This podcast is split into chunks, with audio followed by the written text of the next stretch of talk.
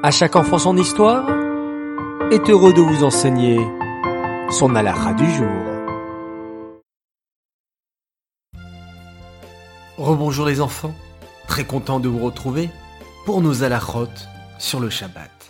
Alors tout d'abord, merci et bravo à vous tous.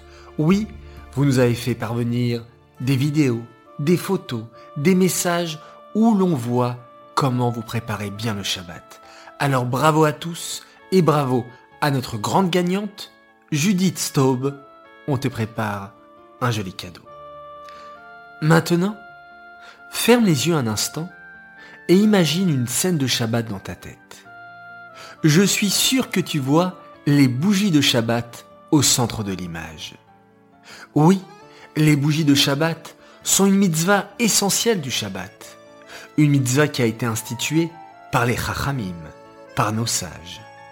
C'est une mitzvah si importante que si un pauvre n'a assez d'argent que pour s'acheter soit des bougies de Shabbat, soit du vin pour qui douche, et qu'il doit choisir l'un des deux, il devra acheter en priorité les bougies pour Shabbat. Et s'il n'a pas d'argent du tout, il devra aller demander aux autres de l'aider pour acheter des bougies de Shabbat. Mais pour quelle raison les Chachamim ont-ils institué la mitzvah d'allumer les bougies de Shabbat? Il y a plusieurs raisons à cela. Tout d'abord, nous avons la mitzvah d'honorer le Shabbat. Alors comment honore-t-on le Shabbat? En préparant la maison, pour qu'elle soit belle et propre, en l'honneur du Shabbat bien sûr, mais aussi en éclairant la maison avec les bougies de Shabbat. Ainsi, lorsque le papa rentre de la synagogue vendredi soir, deux anges, deux malachim l'accompagnent. Un ange bon et un ange pas bon. Et lorsqu'il voit que la table est mise, que les lits sont faits et que les bougies sont allumées depuis avant Shabbat, afin d'honorer ce jour si kadosh, l'ange bon déclare qu'il en soit ainsi le prochain Shabbat.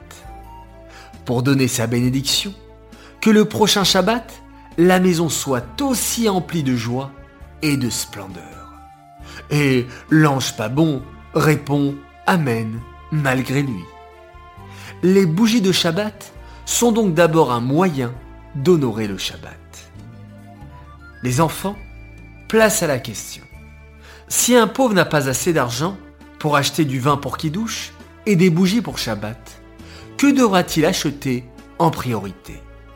Réponse 1, les bougies de Shabbat. Réponse 2, le vin du Kiddush. Ou bien, réponse 3, il n'achètera ni l'un ni l'autre pour ne pas faire de jaloux. 1, 2 ou 3, les enfants, c'est à vous.